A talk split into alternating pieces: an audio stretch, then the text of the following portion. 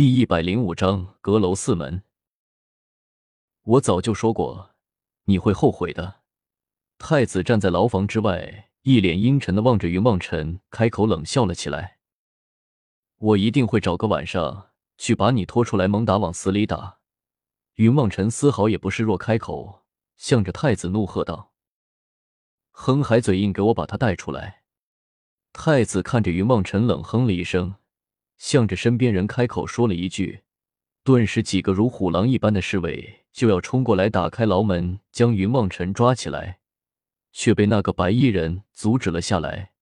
开口向着太子轻声道：“太子，有些事情不急，在议事，等我们先弄清楚他们的来历，再做打算不迟。”太子似乎对那个人极为尊敬，但是又觉得心中这一口恶气咽不下去，不由得愣了一下。于是愤愤的望了云望尘一眼，向着白衣人开口道：“那便全都交给先生处理好了，我先回宫了。”说着手一甩，竟然走了出去。白衣人望着太子的背影，叹息了一声，转过头望着云望尘和古月看了一眼，开口轻声道：“我是风声阁的李白衣，不认识。”云望尘和古月异口同声的说了一句，但是心中却全都是微微吃惊。有关风声阁和雷音阁、云洞楼与落楼风云雷雨，乃是天下四大最神秘的门派，但是却基本没有什么弟子在人间走动。如今这个李白衣竟然自称是风声阁的弟子，倒是让云望尘和古月大吃了一惊。敢问姑娘，你是不是雷音阁的传人？我们阁楼四门无论怎么说也是一家人，如果你是雷音阁的传人，我必定不难为你。李白衣望着古月，放低了声音说道：“哼，你当本姑娘很傻？”古月站了起来，望着李白衣道：“说了不是就不是，你怎么这么多的废话？不可能，除了雷音阁，怎么可能有人有使用出这么纯粹的雷电之力？你为什么不说实话呢？”李白衣有些郁闷的望着古月说道：“人家说不是就不是，你这么死缠烂打的追着别人，承认不好吧？”我说你的脸皮也真是够厚了，有你这样泡妞的人吗？云望尘开口，向着李白衣嘲笑了起来。小子，你是流云宗的弟子，我们四阁楼的事情，哪里轮得到你来插手？李白衣瞥了云望尘一眼，冷声的开口说道：“嗨，我说你这个人！”云望尘刚想再说两句，却见那人手一挥，一道猛烈的旋风拔地而起，向着云望尘直冲了过去。古月一声冷喝，一道闪电自虚空之中闪现而出，向着云望尘直射而去，挡在云望尘的面前，将那道旋风击得粉碎。哼，我倒要看看你怎么保他！李白衣面色一变，双手齐出，竟然又想向着云望尘攻去。古月不由得皱眉道：“你不要欺人太甚，我本不欲取你性命。”说着，只是口中轻喝了一声，又是一道闪电冲天而起。没向着李白衣直射而去，刚好击在李白衣的胸口之上，将李白衣打得后退了一步。以你的功力，绝对不会是新一代的雷音阁的弟子。你究竟是什么人？难道你便是雷音阁培养出来的雷灵吗？李白衣一脸诧异的望着古月，满脸不可置信的神色，又露出了深思的表情来。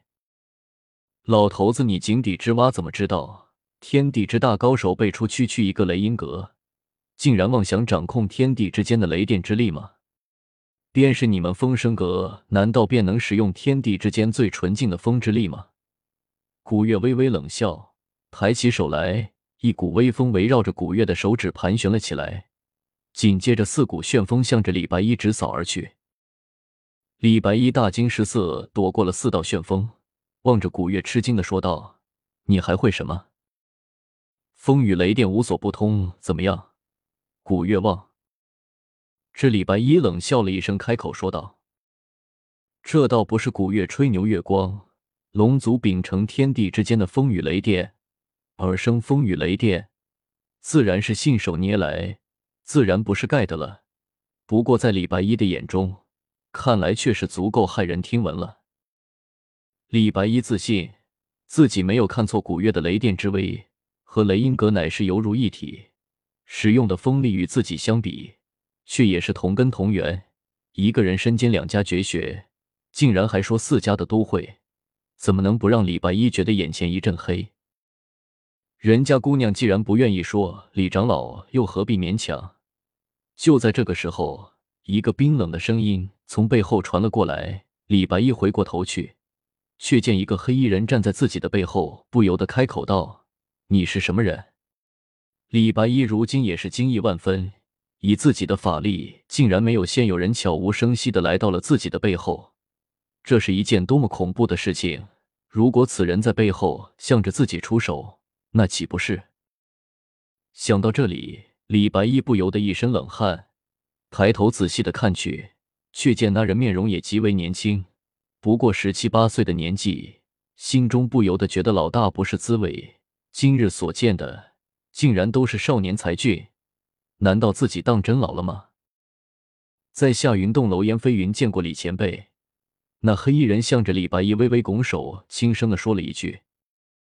难怪李白衣轻声的喃喃了一句，心中顿时释然。云洞楼的弟子功法，便如白云飘逸，最适合偷袭，不由得开口笑了起来。不知道你们云洞楼也出事做什么？李白一面色一沉，开口向着李白一问道。家师夜观天象，知道那人已经出事了，所以派了我出来寻找。毕竟那是我们四阁楼多年的夙愿，如今有了机会，家师怎么能够不着急？燕飞云微微一笑，开口向着李白一说道：“什么？”李白一微微一愣，不由得开口说道：“不错，在下正是云灵。想来风灵和雨灵也应该已经出世了，还有雷灵。”我们四灵正在寻找传说中的四灵之主。燕飞云开口笑了起来。原来如此，李白衣轻轻的点了点头。我说：“你们能不能出去叙旧聊天？我困了，要午睡了。”古月有些不耐烦的挥挥手，向着李白衣和燕飞云开口说道。